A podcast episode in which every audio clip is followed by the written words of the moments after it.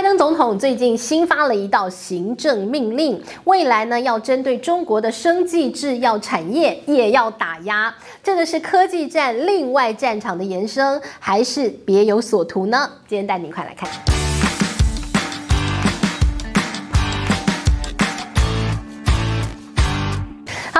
我是诗玉。今天呢，要跟大家来聊一聊中美之间的科技大战啊，接下来即将迎来不一样的变化。首先，我们先来看科技战呢最新的一个进展是什么？呃，现在拜登总统宣布了，那么到了这个下个月，就是十月呢，将会在。出台更新的一个对中国的科技限制。我们看到这个全新的限制是什么？有很多的厂商他们已经收到这个商务部来的公文了。那这公文当中呢，就是再限制，不准。卖一些晶圆制造的设备给中国，特别呢是在十四纳米以下的先进制程，通通都不准卖啊！哇，那 range 又更宽了啊！那其实呢，早在上个月你看到了，其实本来就已经有一个全新的限制，就是不准。超维跟辉达把一些 AI 高速运算的晶片卖给中国，为什么？因为要阻挠它人工智慧这个领域的进展。那这个辉达跟超维突然间不能卖，那可是他的大客户哎。所以呢，这个超微跟辉达想尽办法疏通啊，哎呀，沟通啊，哎呀，这个呃游说呀，所以最后争取到了一年的缓冲期。但是呢，一年之后那就两一翻两瞪眼，没得卖了。这些攸关于人工智慧进程的这个高速运。算的一个晶片就没有办法再卖给中国了哦。好，那其实呢，我们看到美国做这么多动作，它的背后呢是希望可以把这些半导体的一个技术抓在自己的手上，牢牢抓住。抓住技术还不够，他们还要把制造端全部搬回美国本土。我们来看到，呃，现在呢，这个拜登总统他的大梦啊，要把半导体的整个产业搬回美国，他的进展如何？我们知道他端出了这个晶片法案，然后给了非常多的补贴。目前为止呢。英特尔动作很快，它现在呢规划当中已经有两座厂啊，呃，已经投入了各两百亿的美元要开始盖，一座呢在这个亚利桑那州，另外一座在俄亥俄州。俄亥州呢才刚刚开始正式动工，拜登总统还亲临现场，哇，砸那么多钱扶植我们美国本土的晶圆代工的产业，哇，看起来棒棒的哈。所以呢，他人也要亲自到现场啊，去支持、去鼓励啊，这个是英特尔的动作。那另外呢，我们看到美光。美光呢，其实他们现在呢也决定啊，要重新在美国本土要盖一座好大的呃他们的低润晶片的一个厂哦。那这个厂房呢，在盖了之后呢，未来可以把整个美光他们的低润晶片的一个产量呢拉高到它整个产能比例的百分之四十。目前呢只有百分之十左右。然后大家就很好奇说，哎呀，这个美光啊，所以以后你的厂全部要回美国吗？美国制造成本比较高哎。但美光说，哦不不不不不，我只是扩。产扩产的部分呢，在美国设厂，但其他国家的一些设厂呢，还是继续保持产能，还是会在全球各地，也就是买个保险啦，给拜登个面子啦，要回来回来了啦。但是呢，我其他产能还是会维持啊，这是美光的动作。那另外呢，我们看到了，呃，美国不是说要这个切八段吗？要一刀两断啊。但是呢，有一些。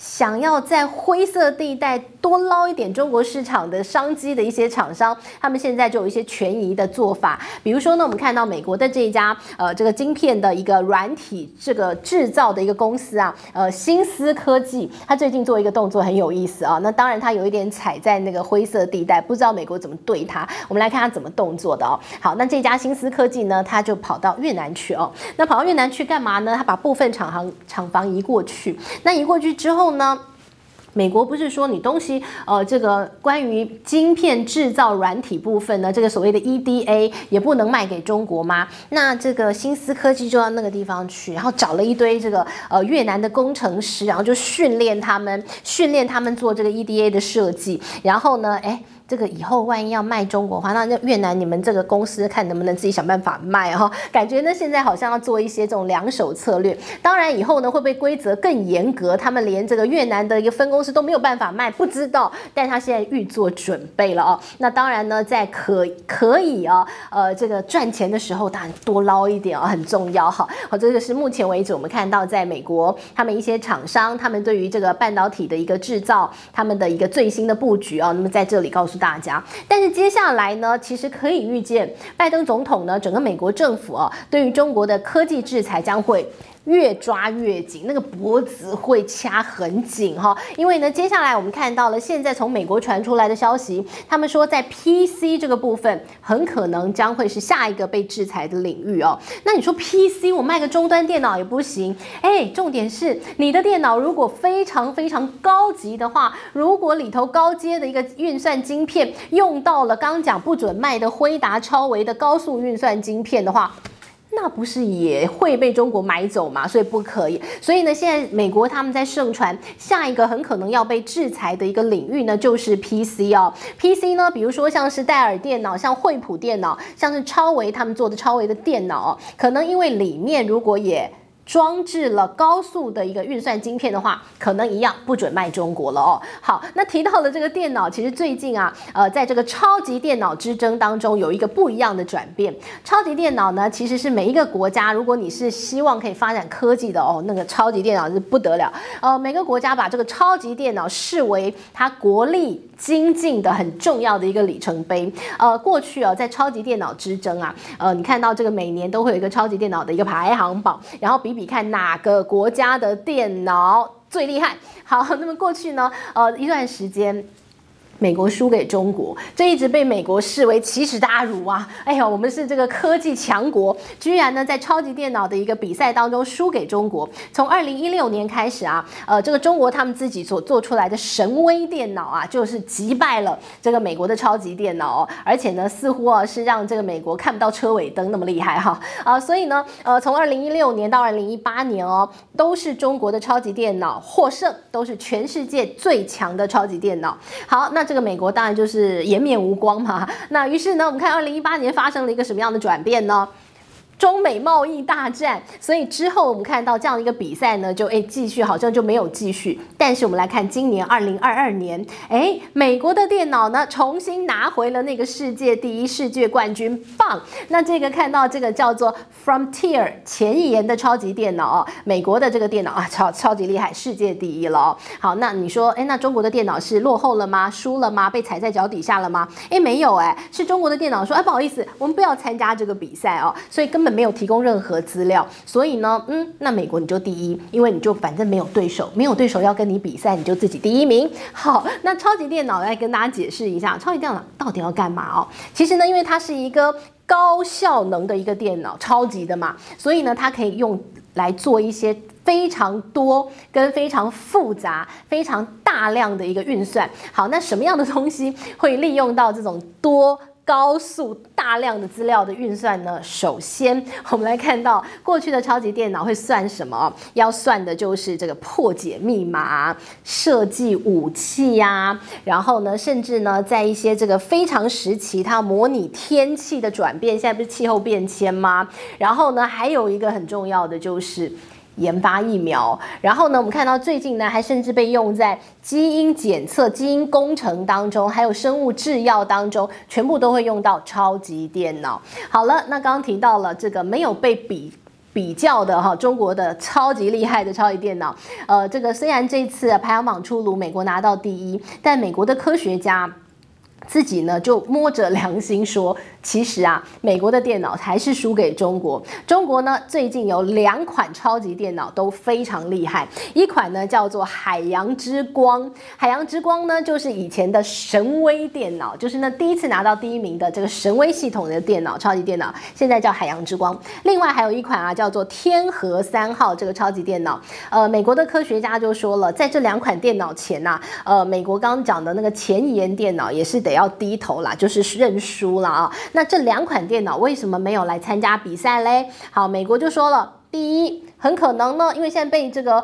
制裁嘛，所以呢，如果我这个超级电脑又很厉害，等一下又要被制裁的话，那低调一点好。另外一个很可能的是，他们可能用了台湾的台积电的晶片啊，所以呢就很敏感，于是呢，呃，才会选择放弃来参加超级电脑的一个竞赛了哈。所以呢，我们看到这是两国之间超级电脑的一个比拼。但是呢，我们刚刚不是提到了，呃，现在中国的这些非常厉害的超级电脑，它被拿来用基因工程。用生物制药科技的一个高速运算吗？最近有一个案例啊，很有意思，我们来跟大家聊一聊哦。那这个案例也很可能是最近拜登总统重新的要对中国生技产业要可能会有一个制裁的很重要的一个理由。好，这个案例是什么？呃，是在今年的七月份啊，呃，我们看到美国的法院有一个判例了。那这个判例是这样哦，呃，这个全世界的一个基因检测公司，基因检测领域啊，目前为止呢，市占率第一名的是一家美国公司。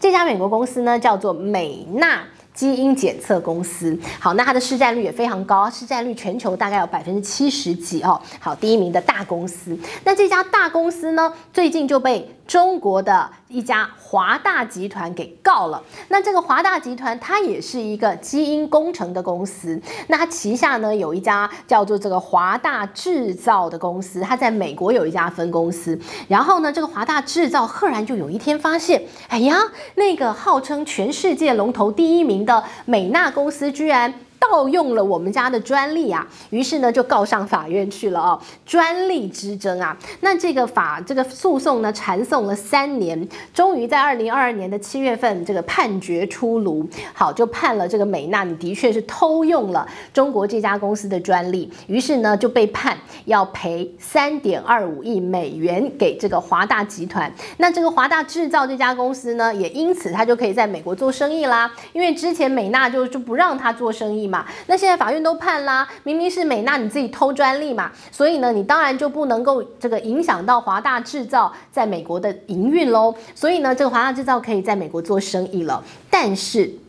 现在我们就看到这个判例啊，呃，判了之后没多久，拜登总统马上发了一道行政命令。这行政命令是什么呢？他说啊，要开始扶植美国的生技产业，然后要让美国的生技产业降低对中国的依赖。哎呀，这就很有意思了。你说要降低对中国的依赖，扶植美国本土的生技产业，那是不是意味着现在对中国的依赖度很高？没有错，中午我们看到了，在这个贸易战开打以来，大家就不断有这样一个讨论，说其实中国手中还有一个反制美国大绝招，那就是它的药品。大家知道啊，在这个全球化的年代当中，呃，美国其实呢，它掌握很多核心技术，那它把一些它自己觉得低端的。简单的，不需要浪费美国人时间的这些产业，全部外外包出去全世界哦。那世界工厂中国嘛，所以呢，我们看到在当年的一个社会气氛底下，全球分工的一个状况底下，呃，其实美国有非常多的药品是中国制造，呃，有一个初步估计的数字非常厉害，美国。高达八成的一个药品都是来自中国跟印度，那其中呢，大概五成全部都是来自中国的哦，比例非常高。而且呢，有一些特殊个别的一些项目，更是百分百全部来自中国。比如说抗生素，比如说有很多基础的消炎药物、基础的止痛药，全部都是中国制造。所以呢，在之前我们就看到曾经有一个调查啊，有一份呃在国会的听证会，然后这个参议员就说：“来来来，你们讲讲清楚，到底。”有多依赖中国的药品？结果呢，那位专家他就说：“哎呀，那就简单给大家举个例好了。这个例子就是啊，如果有一天中国说我就不卖药品给美国的话，那美国所有的医院可能只能撑四个月，四个月之后呢，就会因为没有药物而。”关门打烊，哇，听起来这个依赖度真的很高哦。所以呢，我们看到了从那个时候开始啊，美国就不断的一段时间就出一份报告，一段时间又出一份报告，要怎么样降低对中国的药物依赖哦。哎，感觉好像成瘾啊，好像吸毒。好，那无论如何呢，我们就看到了现在呢，这个拜登已经下了这样的一道行政命令了哦，就说呢要降低对中国的依赖。那我们就来看看，呃，这个所谓的把一些药物的制造。到中国去代工，这是一个什么样的一个产业的一个模式了哦？呃，其实呢，这在生技界当中啊，就叫做这个 CDMO 这样的一个商业模式。那 CDMO 呢，其实它的意思就是外包委托。代工制造药品，好，就是这样的一个服务。大家知道，新药研发的过程当然要非常的这个耗时间、耗精力、耗金钱。那你说，我是一个这个研发公司，我要研发这个药，然后我要试验药有没有用，我要测试它的成分，到最终呢，我要确定成分之后把它制造出来，这是一个很长的过程。而且特别是在最后制造药品的过程，你要买机器，诶，你要买器材，诶，大量大量的资本投入，很难的。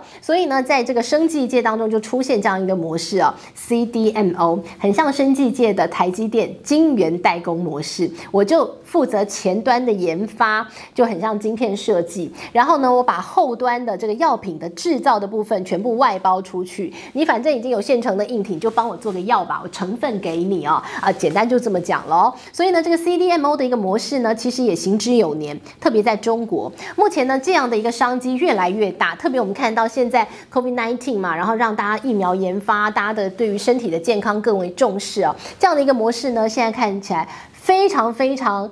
爆发性的在成长，而其中呢，我们来看中国在当中的市占率非常高。呃，从二零一四年开始啊，CDMO 的全球市占率，中国有百分之二十七点四。那到了二零一八年呢，有三十五点八，预计到二零二三年可以来到五成左右。所以呢，这可能就是为什么。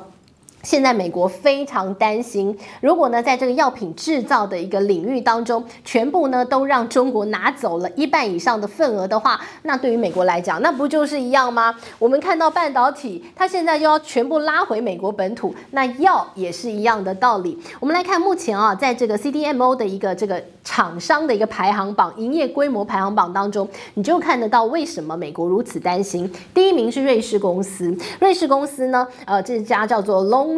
这家公司哦，那它的营业规模大约有四十八点一亿。第二名是。中国公司，中国这家叫药明集团，它有三十三点八亿的营业规模，然后再往下看到都不是美国公司哦，所以呢，这才是为什么现在的美国政府如此紧张，希望可以把生技制药产业呢也可以拉回美国本土，也希望呢可以降低对中国的依赖。于是呢，从最近的动作就看得出来，中美之间的一个大战已经从科技战，未来很可能转变，另外兴起战场。叫生计大战，这是今天帮大家观察到了近来这个中美之间大国博弈的最新进展。希望你喜欢今天内容喽，我们下回见，拜拜。